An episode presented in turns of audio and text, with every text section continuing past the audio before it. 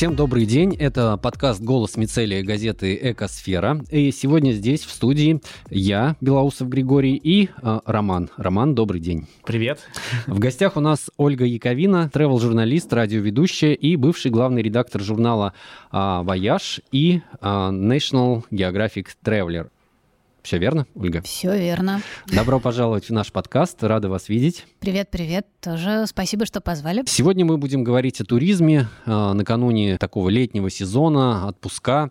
Э, ну, по крайней мере, те, кто планирует их провести как-то интересно, здорово, да, и познавательно. Я думаю, этот подкаст будет интересен всем тем нашим слушателям, кто э, нацелен на такой вот вид отдыха, как туризм. Ну, или, по крайней мере, помечтают. Ну да, вместе с нами. А, ну, наверное, все-таки главный вопрос, да, для туристов и для тех, кто а, планирует свой отдых, да, и вот такое вот времяпрепровождение интересное. Туризм в России.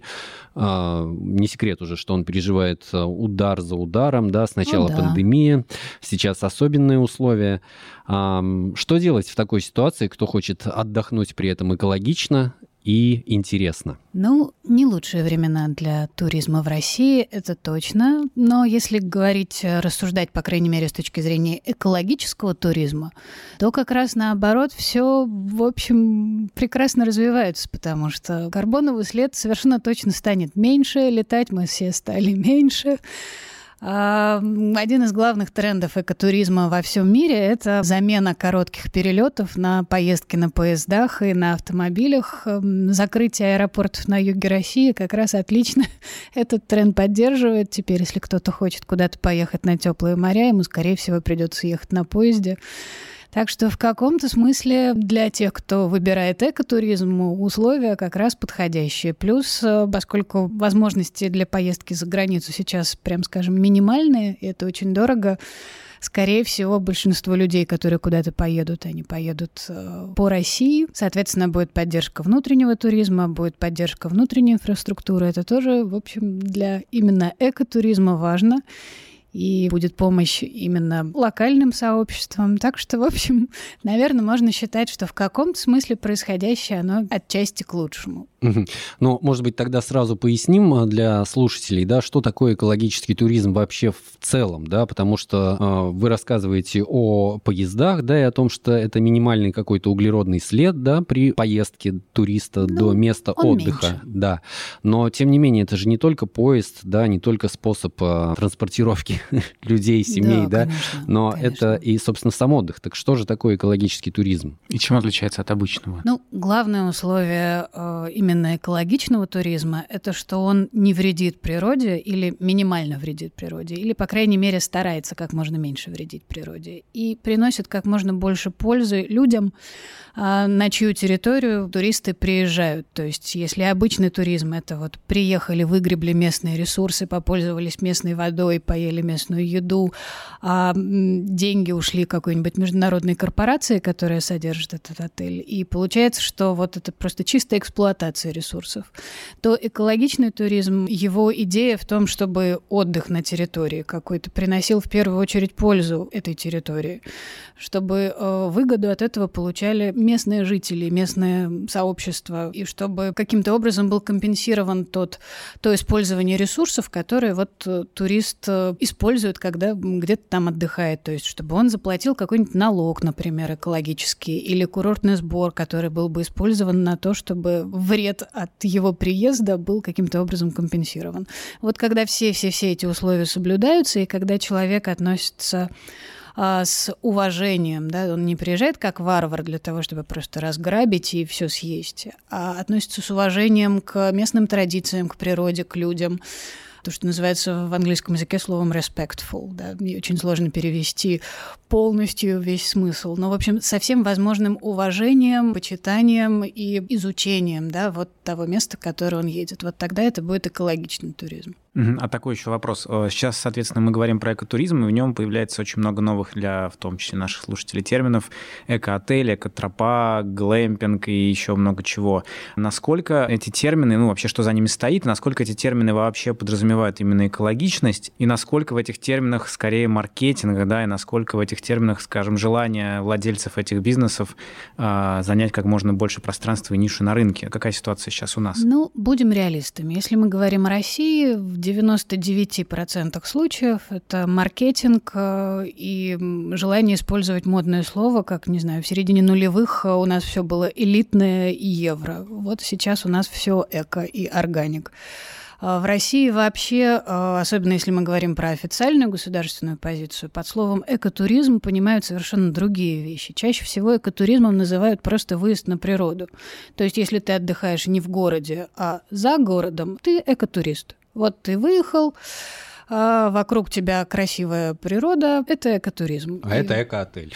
А это эко-отель, да. И, соответственно, если отель просто находится за городом, или даже если он находится в городе, но там внутри какой-то зеленых насаждений, это все эко-отель. А я даже знаю случаи, когда, показывая нам какую-то гостиницу, человек говорил, вот у меня здесь эко-отель, и показывал на цветы в катках, которые у него в лобби в коридорах стоят. Вот эко-отель у меня, вот видите, вот фикусы.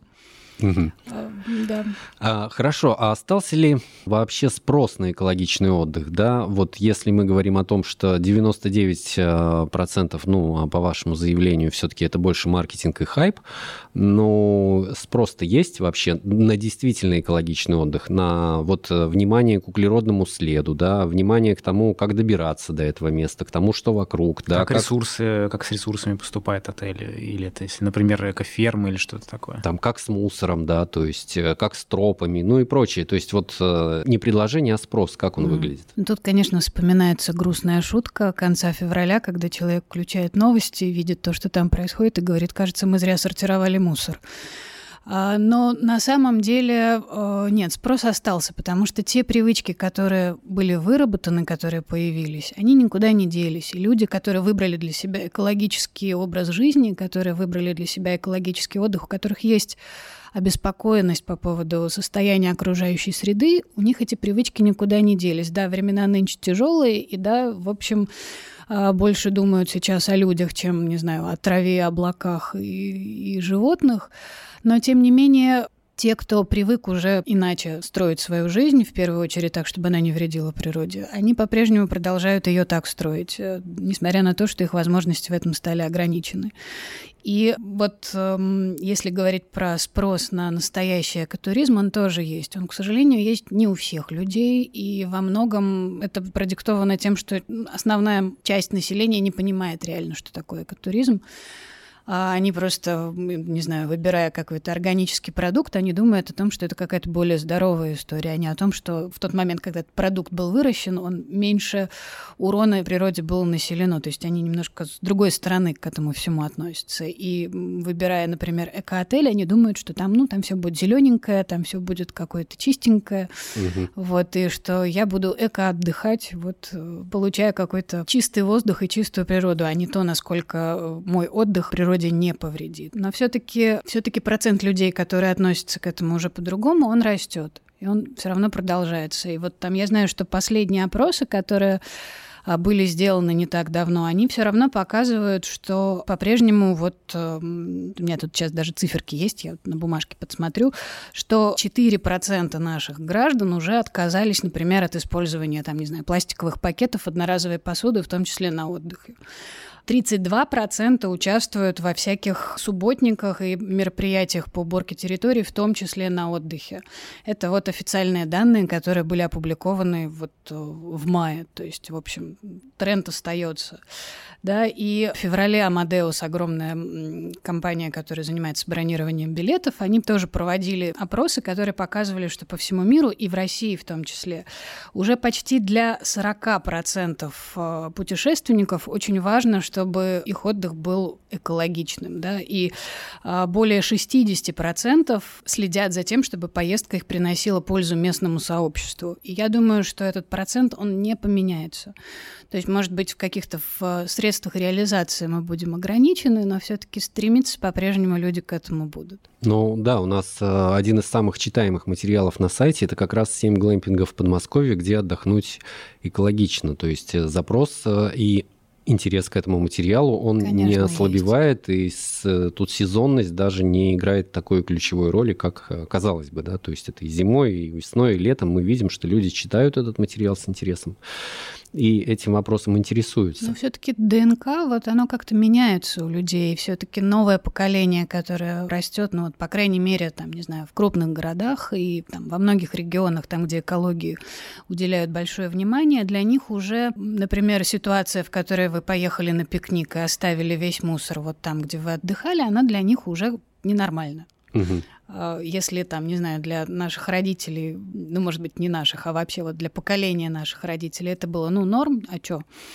то вот для, например, для моего сына это уже вообще не норм. Он, в принципе, когда видит, что кто-то выбрасывает бумажку мимо урны, он идет и поднимает. Ему кажется, что это совершенно нормально, просто потому что он видел, что все вокруг него так делают. И мне кажется, что вот это вот изменение постепенное, постепенное, постепенное, они все-таки идут. Такой еще вопрос, возвращаясь как раз к вопросу маркетинга, да, и того, что большая часть а, участников э, экотуризма от отелей до там, перевозчиков э, ставят в начале слово «эко», да, но при этом не ставят за этим никаких действий. Да. Как, каким образом вообще стоит или стоит ли вообще каким-то образом бороться с такого рода гринвошингом и кто вообще должен это делать? То есть, по большому счету, это либо отказ потребителей, или объяснение, или что? Как быть с этим? Или это само как-то со временем уйдет? Как, как ну, вам кажется? Наверное, со временем оно постепенно отвалится, как отвалились у нас евроремонты и элитные элитные салоны. С этим бороться можно только одним единственным способом – относиться ко всему сознательно и действительно выяснять, почему вот этот отель, действительно ли он эко. А, звоните, спрашивать, скажите, пожалуйста, а как у вас устроено это все, как вы э, экономите ресурсы, какие средства, там, не знаю, для мытья посуды и стирки вы используете, используете ли вы экоматериалы, проводите ли вы какие-то инициативы. Если ательер ничего не может ответить, э, сказать, ну, спасибо, ладно, мы тогда поищем настоящий эко-отель.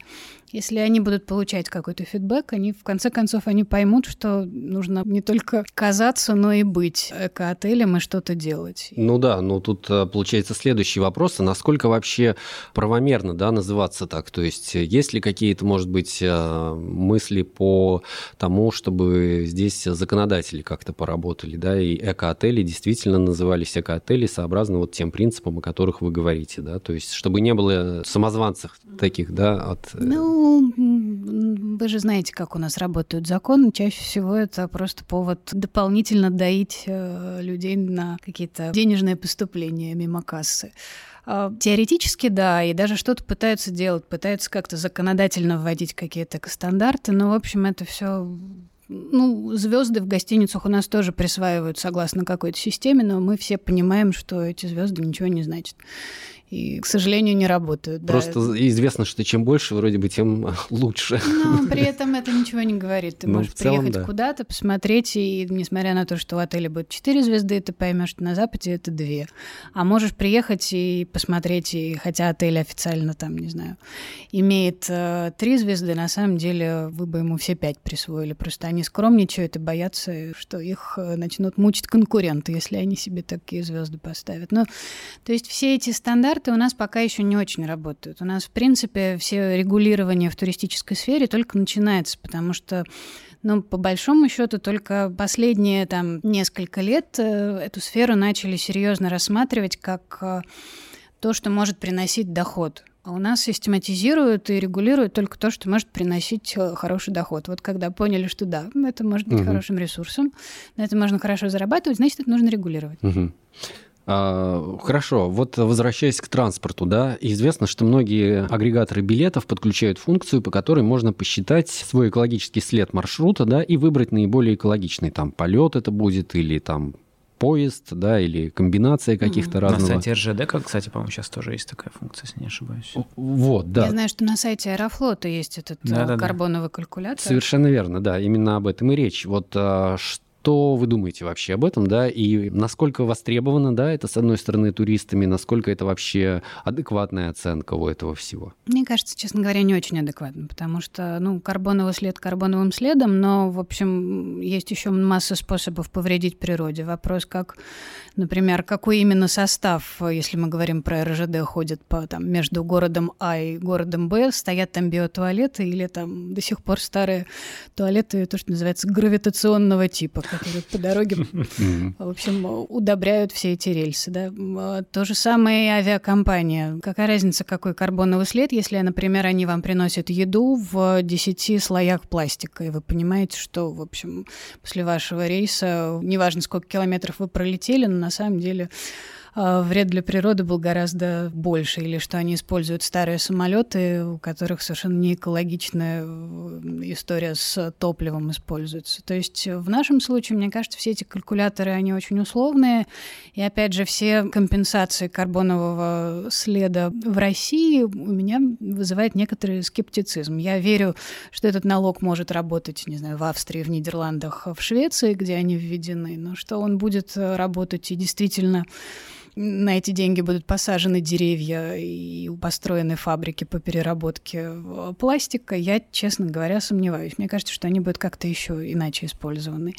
И мне кажется, что правильнее в этом случае выбирать авиакомпанию или там вот средства передвижения, просто посмотреть, что, какие у них есть инициативы, а, что именно они делают, да, то есть вот как именно, есть ли у авиакомпаний какие-то действительно серьезные экологические программы, да, вот если мы говорим, например, про авиакомпанию S7, э, у них, по-моему, нет никакого калькулятора на сайте, но у них, например, есть э, последние несколько месяцев была крутая программа, которая называлась Green Steps, для пользователей приложения, для тех, кто входил в программу лояльности авиакомпании. Это, были, это был целый курс, несколько месяцев экопросвещения, по сути. Они рассказывали о принципах экотуризма, они рассказывали об экологических правилах, о том, как этично путешествовать, как строить свою жизнь в согласии с экологическими принципами, и за каждый пройденный урок они давали мили.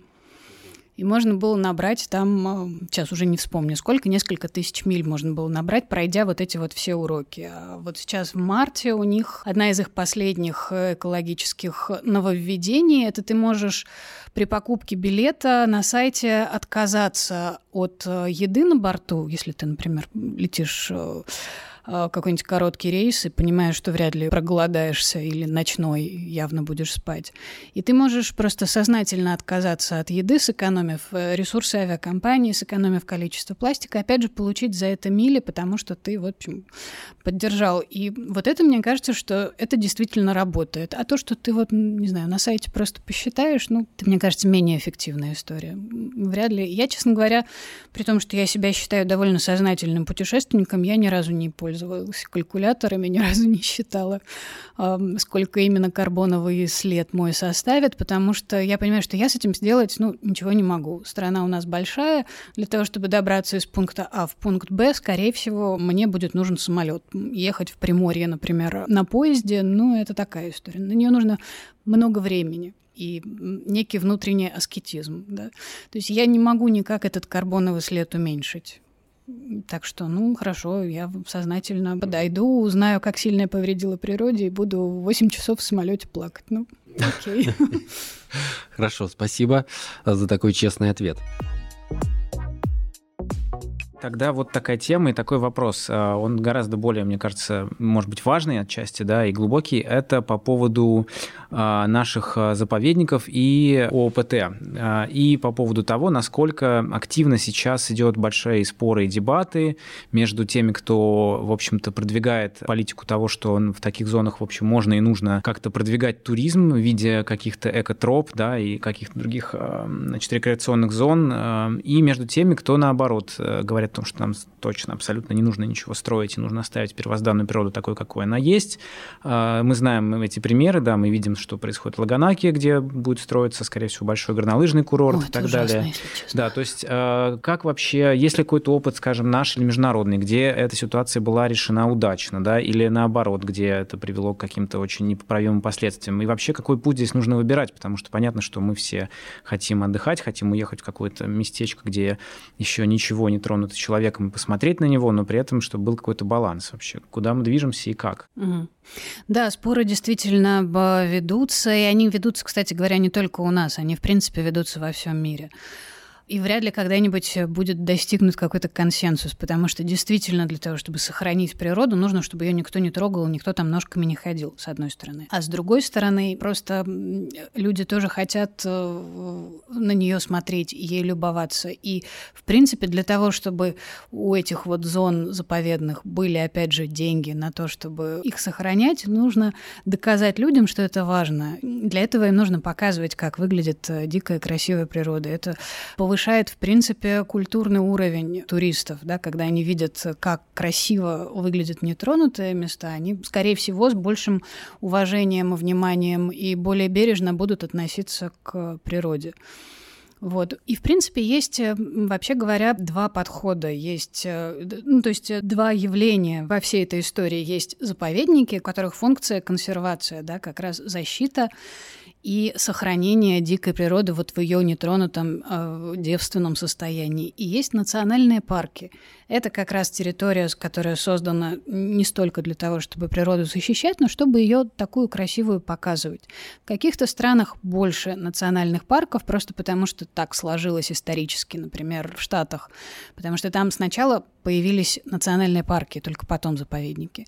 У нас наоборот, у нас сначала появились заповедники, в которых э, активисты пытались сохранить дикую природу от ее варварского совершенно уничтожения, потому что мы помним, да, были индустриализации и так далее, когда, в общем, совершенно а, никто природу не жалел, и у этого были свои исторические объяснения, но тем не менее вот оно было так. И заповедники начали появляться именно в этот момент, в 30-е годы, как раз для того, чтобы вот природу сохранить. И только потом возник интерес к этой самой дикой природе, когда человек перестал быть царем природы. И покорять забирает, ее. Да, и покорять ее, а стал относиться к ней с уважением и как-то вот пытаться ее беречь.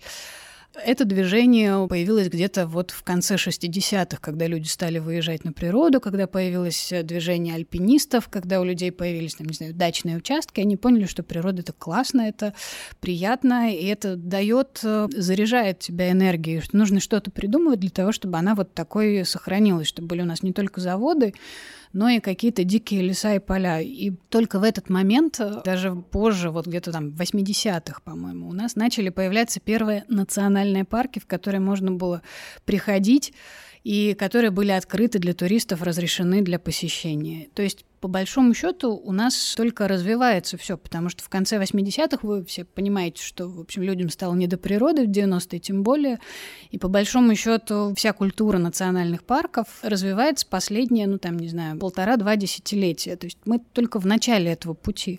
И, конечно же, все споры, которые ведутся, они в первую очередь потому, что никто толком не понимает, как этот баланс, как этого баланса достичь. И, как правило, вот эти вот э, говорят, что вот в одних случаях администрация опыт поддерживает, в каких-то категорических против. Чаще всего это связано, собственно говоря, с условиями, потому что это все индивидуально. В каком-то месте действительно можно сделать так, чтобы приезжали туристы, и это природе не вредило. А где-то невозможно, потому что вот если туда будут приезжать больше, чем 10 биологов в год, это уже нарушит э, хрупкий баланс, э, который вот сложился, разрушит биосистему. Поэтому это действительно вопрос индивидуальный. Но мне кажется, а, что лучше всего, если действительно будут появляться и заповедники, и какие-то зоны, которые будут вот доступны как национальные парки. Потому что, в принципе, это можно сделать, технологии есть, это работает. Просто очень важно, чтобы, например, люди, которые этим занимались, они, во-первых, э, понимали, что они делают, они пытались, например, денег срубить, да, чтобы они понимали, что там туристов должно быть ограниченное количество, они понимали, как именно аккуратно внедрять инфраструктуру так, чтобы она ничему не повредила, как именно прокладывать тропы, как именно строить э, отели или какие-то кемпинги или еще что-то так, чтобы туристы могли жить. И чтобы очень важно, чтобы в этих местах занимались просвещением, собственно говоря, туристов, которые туда приезжают, чтобы людям объясняли, куда они пришли. И почему здесь такие правила? И что будет, если они эти правила нарушат? Не просто ну, сойдешь с тропы, зараза, будешь оштрафован. А просто, ребята, если вы начнете сходить с тропы, будет вот то-то, то-то, то-то и то-то. А земля просядет, да, исчезнет трава, уйдут жучки, нечего будет кушать птичкам и так далее, и так далее, и так далее, чтобы люди понимали, что будет, если они эту бабочку раздавят, какой эффект это будет иметь, чтобы у людей просто картина в голове складывалась. У нас же никто ничего не объясняет, к сожалению. Угу. Очень мало где. О, ну, кстати, я прошу прощения, а может есть примеры какие-то сразу, вот где-то каких-то ОПТ или как раз в нацпарках уже в России похожие программы есть, ну, может быть, не в полном объеме, но вот куда бы нашим слушателям точно стоило бы отправиться, посмотреть, как это устроено это, грамотно. Это действительно появилось и появляется и есть эм, действительно природные зоны, в которых вот не просто делают вот все, приходи, смотри, а занимаются именно просвещением. Например, очень круто это все поставлено в Астраханском биосферном заповеднике. Это дельта Волги, это там, где у нас огромные наши лотосовые поля, там, где живет невероятное количество птиц, и там есть несколько кордонов, которые закрыты, и есть один открытый Дамчекский кордон, и там они проводят э, как раз экологические программы, экологические уроки, они даже пленеры устраивают, то есть туда приезжают люди и могут там художник с ними работает, могут там зарисовывать. И там все, все это рассказывают, объясняют. И там так вообще построен визит туда, что ты, в общем, оказываешься действительно внутри всего этого животного и растительного мира и узнаешь действительно очень-очень много интересного. Вот, и они вообще такие очень прогрессивные ребята. А потом э, в Псковской области есть невероятный совершенно полистовский заповедник. С, э, там огромное болото, одно из крупнейших и древнейших Евразии. И кажется, что, господи, что можно делать на болотах? А это на самом деле невероятнейшей красоты место, просто фантастическое. Особенно весной, когда оно зацветает, и осенью, когда оно становится таким золотым и багряным. И там тоже большое количество не просто вот программ посещения, а именно экологических, э, просветительских, когда рассказывают, что здесь, почему, когда э, в этом всем участвует еще местное сообщество, там они заезжают на деревни, а, где живут местные жители, те их угощают там какими-то местными вкусностями, раз, показывают какие-то вот, как они делают какие-то поделки, и тоже рассказывают, как они жили, как они с этим болотом взаимодействовали, как их дедушки, бабушки там ходили, клюкву собирали. Туда можно прийти на сбор клюквы осенью. Там даже такая есть программа, то есть ты оказываешься по большому счету частью вот э, жизни этого места. И люди, которые там побывали, они уже не могут относиться к болотам просто как к месту, где вот гадко и противно. Нет, они понимают, что это огромный, сложнейший, поразительный отдельный мир, отдельная вселенная. И это переписывает голову совершенно. Угу. Ну, вот э, мы затронули такую тему, да, хождение, да, и как без этого, если мы находимся в каком-то таком э, приятном месте, да, на природе. И первый вопрос, да, вот мы идем по тропе, так вот это экотропа или не экотропа? Как нам отличить одно от другой? Вот что это вообще и такое? как себя вести. Да, там, и, и там. как себя вести, действительно. То есть это просто с э, там бревнышками по бокам такая тропка, либо это там вот сделанный настил деревянный, то есть что это может быть? Как отличить и... Ну, здесь у нас примерно та же проблема, что и с экоотелями и экотуризмом. Довольно часто экотропой называется просто благоустроенная тропа, которая идет по какой-то вот природной территории. Во всех московских парках есть обязательно экотропы, вот, которые на самом деле, по большому счету, просто благоустроенная пешая тропа. А, но на самом деле экотропа имеет э, настоящая экотропа. К ней есть определенные требования. Во-первых, она должна минимально нарушать экосистему. Вот те деревянные настилы, про которые вы говорите, они делаются не для того, чтобы это вот так красивенько по-хипстерски выглядело, и для того, чтобы гости не запачкали свои белые кедики, когда там будут гулять. На самом деле нет, это сделано как раз для того, чтобы не вредить эм, грунту, потому что когда туристы ходят по тропе, они вытаптывают почву, да, и там все меняется, потому что там э, исчезают э, всякие там зернышки, да, не растет трава, там не могут лазить кроты и э, какие-нибудь полевые мыши, там не могут лазить жучки, вот, нагрузка увеличивается и так далее. В общем, это все меняет экосистему. Когда это деревянный настил, вред гораздо-гораздо меньше. Тем более, что вот дерево — это органический материал, это не какая-нибудь там а, ужасная гадость. Когда по ней ходят люди, они меньше вредят, они не вытаптывают. Кроме того, сойти чисто морально, сойти с деревянной дорожки и сделать шаг в сторону с обычной тропинки, это две большие разницы. И туристы более, более цивилизованно будут ходить по парку, если по нему проложены деревянные дорожки. Они будут гораздо меньше с них сходить для того, чтобы взять там, не знаю, сорвать цветочек, э, сфотографировать камушек. Они просто вот потому, что здесь есть дорожка, они на ней останутся. Кроме того, экотропа обязательно должна э, нести, опять же, просветительскую э, миссию. То есть она должна быть построена так, чтобы человек что-то понимал. И должны быть обязательно какие-то информационные материалы вдоль этой дороги. Должны быть щиты, на которых рассказывается, что вы видите, что это за цветочки, что это за растения, что это за птички. Вот. Только если тропа отвечает э, всем этим условиям, она может называться экотропой. И, в принципе, прогулка по экотропе — это не просто прогулка, это, по большому счету, такой некий э, экоурок, урок биологии, урок геологии, ну, в зависимости от того, где она проходит.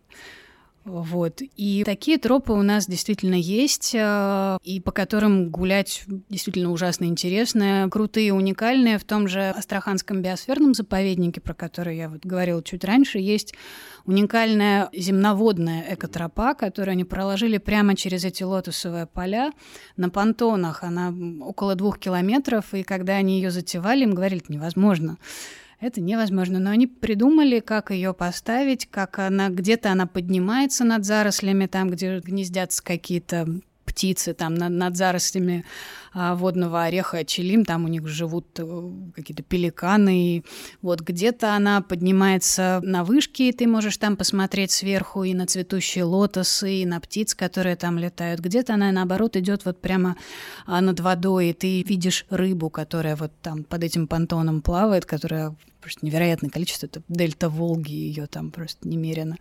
И эта тропа работает круглый год, и зимой ты можешь видеть, как рыба подо льдом ходит, и это тоже отдельное впечатление. Вот. А есть уникальнейшая экотропа у нас в Подмосковье, в Приокско-террасном заповеднике. Она проложена по деревьям.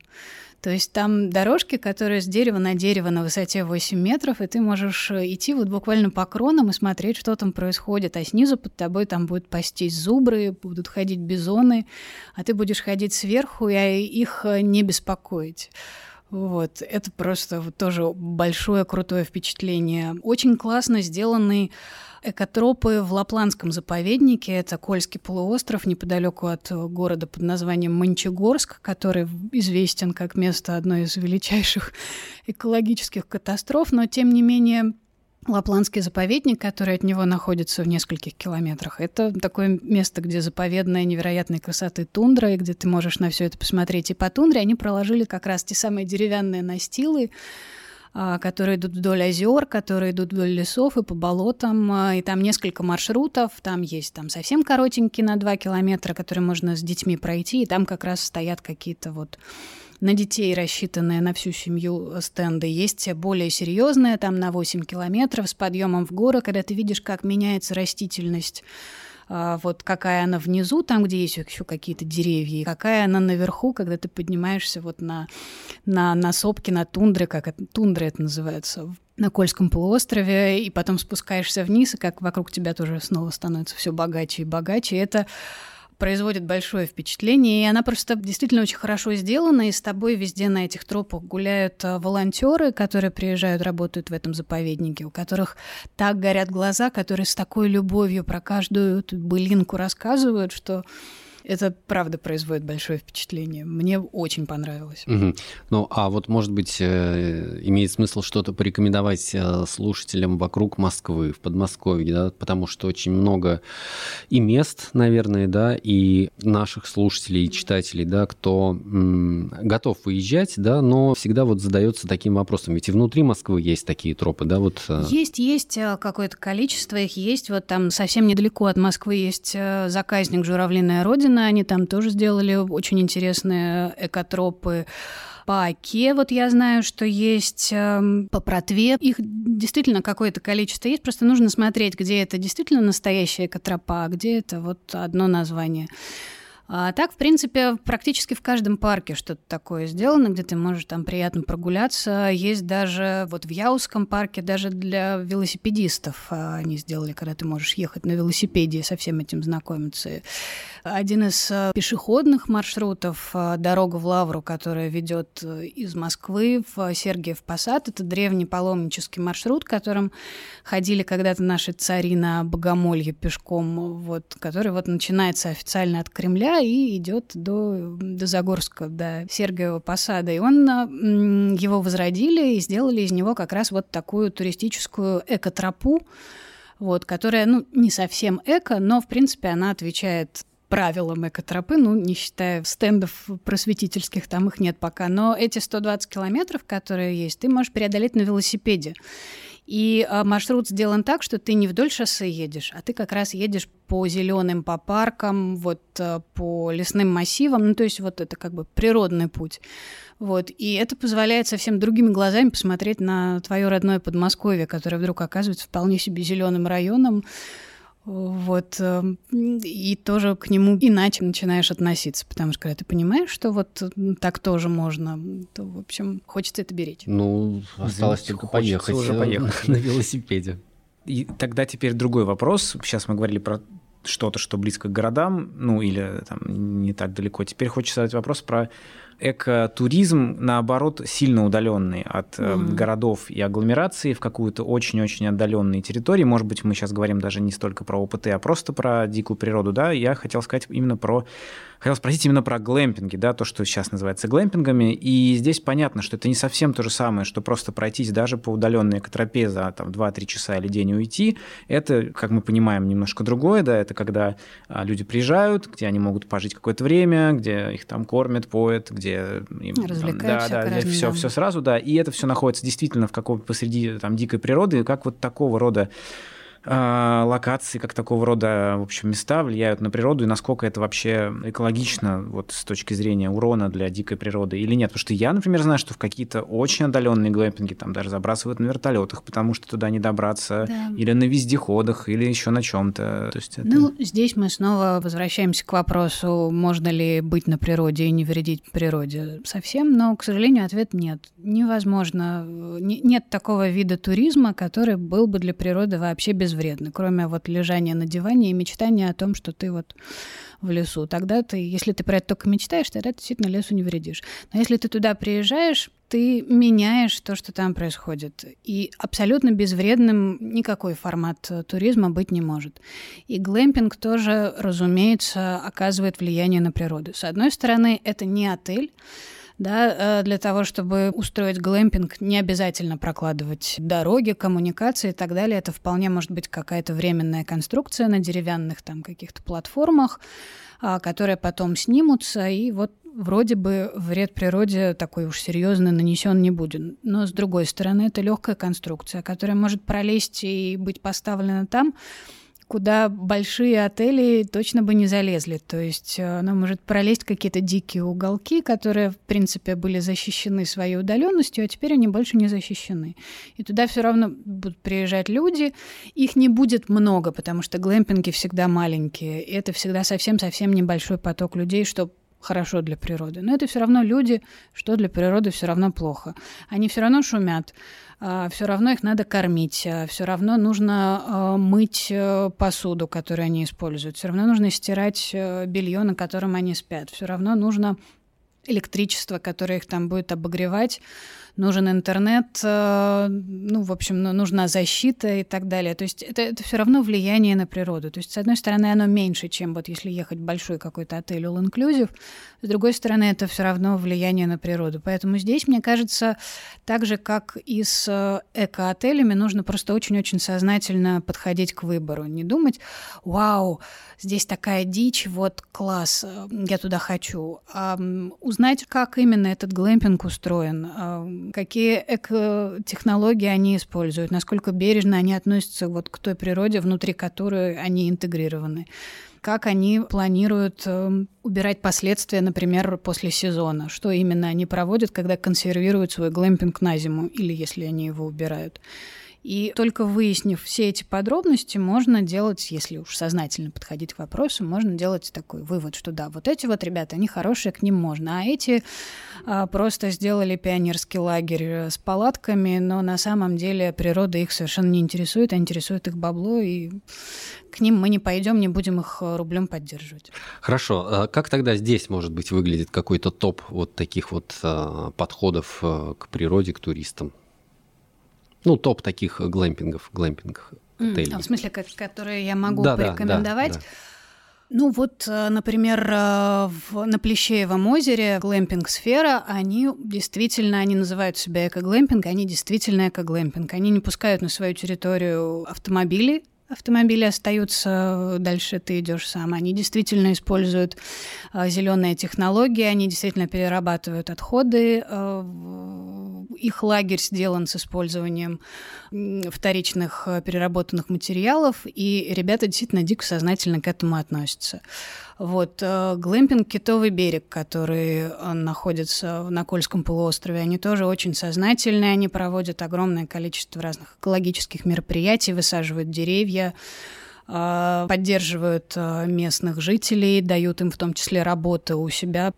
Вот про эти вот я точно знаю, что вот там им можно доверять, они действительно эко. Угу. Понятно. Остальным просто задаем вопросы при бронировании.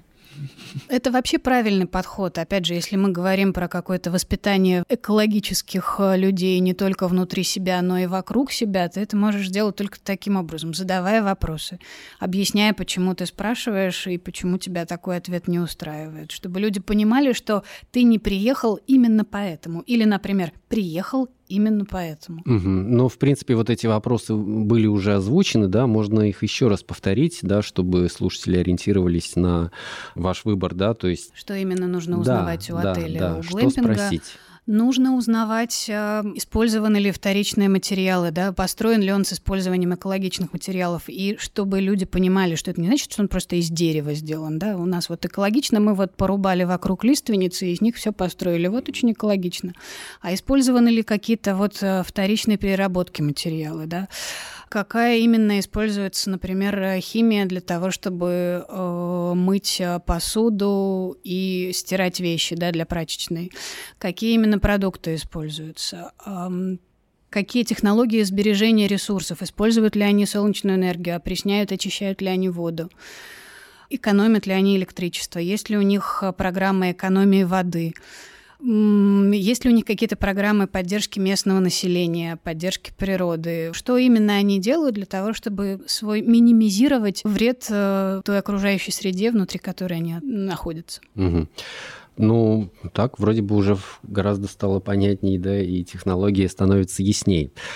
Хорошо, какой самый экологичный способ отдыха, если мы говорим вообще о вариациях да, этого отдыха, какой самый экологичный? Это пойти в поход с рюкзаком, со своей палаткой, да, со своим котелком, закопать после себя костер, да, как говорят, и там опреснять воду, либо пользоваться принесенной, или все-таки действительно выбрать глэмпинг, или считать карбоновый след при поездке там а, в Приморье. И вот как Или остаться на диване и помечтать Остаться на диване и помечтать. Нет, на самом деле остаться на диване и помечтать, конечно. Но это не дает столько впечатлений. Да, конечно. Ну, нужно действительно понимать, что нет такого вида туризма, который был бы совершенно безвреден для природы, к сожалению мы все равно так или иначе будем на нее влиять. И если ты идешь в поход, то тоже, с одной стороны, это минимальное влияние на природу, потому что ты не летишь на самолете, не едешь на поезде и так далее, но ты все равно эм, приносишь с собой что-то в лес. И если ты, как бы ты ни соблюдал все правила, ты все равно влияешь на этот лес э, и доставляешь ему неудобства своим в нем присутствием. Вот. Поэтому, как мне кажется, если выбирать какой-то самый экологичный вид именно отдыха, то это должна быть какая-то история, которая компенсирует э, тот вред, который ты приносишь. То есть ты понимаешь, что ты не можешь не приносить, но ты можешь каким-то образом его компенсировать. То есть мне кажется, что самая экологически сознательная история — это волонтерские поездки в заповедники. А в заповедники национальные парки, когда ты просто приезжаешь не как турист, а приезжаешь именно как волонтер, который не просто смотрит на эту красоту, но и помогает ее каким-то образом сохранить. Практически во всех заповедниках и парках есть такие программы, когда ты можешь приехать и, там, не знаю, строить экотропы или принимать участие в расчистке, уборке мусора или, там, не знаю, даже это может быть а, подсчет млекопитающих, которые ведут местные. Я знаю, что заповедники Калагривский лес под Костромой а, вот на этот год есть программа, они зовут волонтеров, фотографов, им нужно просто снимать, делать съемку, снимать животных, снимать места, и это тоже, в общем, будет волонтерский туризм. Вот совершенно точно есть волонтерские программы в Лапландском заповеднике, про который я говорила, в Кронацком, который вот знаменитый на Камчатке с медведями и э, вулканами, там тоже даже такой отдаленный, совершенно уникальный заповедник э, Командорские острова. Там тоже зовут э, волонтеров, туда можно приехать и поволонтерить, и заодно посмотреть на это уникальное место. Мне кажется, что вот это вот самое здоровая история. Это вот туризм здорового человека. Волонтерить в заповедниках. Угу. Угу. Ну, звучит интригующе, особенно если мы говорим про Камчатку, да, и вот про такие отдаленные Экзотические места. для городского жителя. Да. Угу. Хорошо. А, подкаст наш э, подходит э, к завершению. Мы много тем затронули, э, касающихся туризма.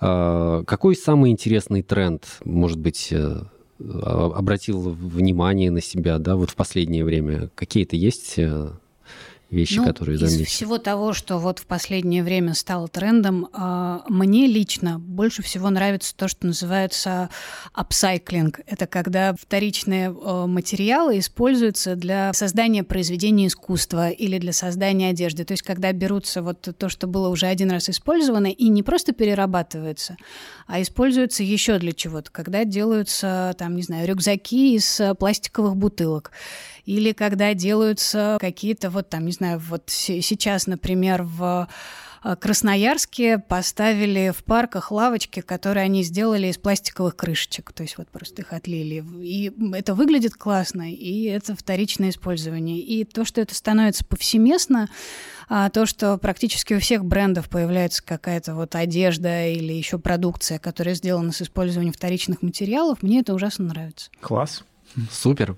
А, хорошо. А какая, может быть, есть... Э, мы часто задаем такой еще вопрос, да, э, нашим гостям по поводу экологической привычки. Раз вот мы начали этот подкаст с того, что а, растет осознанность экологическая у людей, у туристов непосредственно, коль мы говорили о туризме, а, то и как-то появляются какие-то экологические привычки, да, mm-hmm. вот тоже мы об этом уже говорили, упоминали. Кто-то не ходит с пластиковым пакетом, ну, я, например, не хожу, да, ну, по крайней мере, тогда, когда это возможно. Конечно, не в 100% процентов моих посещений магазина да. э, заканчиваются без э, пакета. без пакета, да. Иногда все-таки приходится это делать. Но, тем не менее, я полагаю себе, что это и есть вот такая вот привычка, да, которая mm тоже пришла не сразу. Мне все-таки пришлось закрепить в мозгу, что мне нужно все-таки брать с собой этот шопер, да, и идти в магазин, там, если я это планирую заранее.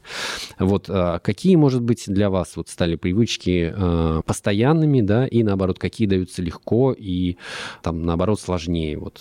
Ну, есть какие-то какие-то вещи, которые мне делать очень тяжело, просто даже не только потому, что нужно для этого голову перестроить, но и в силу там какой-то своей работы. Вот, в частности, сейчас пошуршу бумажками «Экономия бумаги». Да. Я журналист, и я в большом количестве использую бумагу, и я ее, конечно, стараюсь использовать э, там два раза и так далее, и не, не, не беру никакие блокнотики, а пишу на своих старых распечатках. Но совсем отказаться вот от использования принтера дома я, к сожалению, не могу, потому что э, я журналист старой формации, мне свой текст перед тем, как его сдать в печать, обязательно нужно прочитать в распечатке, потому что иначе половина ошибок э, проскальзывает, и когда ты смотришь на свой текст на напечатанный, ты видишь его гораздо лучше, ты, ну, как, как редактор могу сказать, чем когда ты его смотришь на экранчике, который еще мигает и дополнительно тебя отвлекает. Вот. И да, я знаю, это, это ужасно. И когда я в журнале, я распечатывала весь номер по три раза, и мы сдавали потом это все, конечно же, в макулатуру, но вот уменьшить использование бумаги для меня это было вот серьезные проблемы, хотя я понимала, что я совершенно не права сейчас, и экологи меня не одобрят. Но есть какие-то привычки, которыми я обзавелась уже сознательно и себя приучала. Я, например, очень люблю кофе с молоком, всякие разные рафы, латте и так далее. Я их люблю пить через трубочку. Вот такой у меня guilty pleasure. И я с собой начала носить бамбуковую трубочку, которую я тоже все время забывала. Мне было потом лениво ее мыть. И, в общем, это бесило и раздражало, но я себя прям сознательно приучала, потому что, ну, что это такое? Ай-яй-яй. Поэтому я просила мне приносить без трубочки, доставала свою и пользовалась. И сейчас это, в общем, уже стало привычкой. То есть, в общем, она у меня, их у меня там три, они у меня все лежат в разных сумках, чтобы не забывать. Вот, и это, в общем, внедрилось в подсознание. Ну, вот я вижу и на бумаге распечатанные подсказки и очень мелким шрифтом, что, в общем-то, да, Да, да, я минимальный шрифт использую для, как раз для того, чтобы уменьшить э, количество бумаги, и вот потом я ее не выбросаю, я ее принесу домой и буду какие-то на ней писать себе записки, сыну записки, да, и, в общем, какие-то планы материалов. Когда я придумываю заголовки, я всегда их пишу на бумажке слова и ассоциации. Ну, это такая методика старая. Вот как раз эти бумажки у меня потом используются. А потом они, да, разумеется, сдаются все в макулатуру. Отлично. Что ж, спасибо. У нас в гостях была Ольга Яковина. Спасибо и зовите еще. Пока-пока. Тревел-журналист и радиоведущий, бывший главный редактор журнала «Вояж» и National Geographic Traveler. Это был подкаст «Голос Мицелия». Спасибо. Григорий Белоусов и Роман Шмидт. Счастливо. Пока. Пока-пока.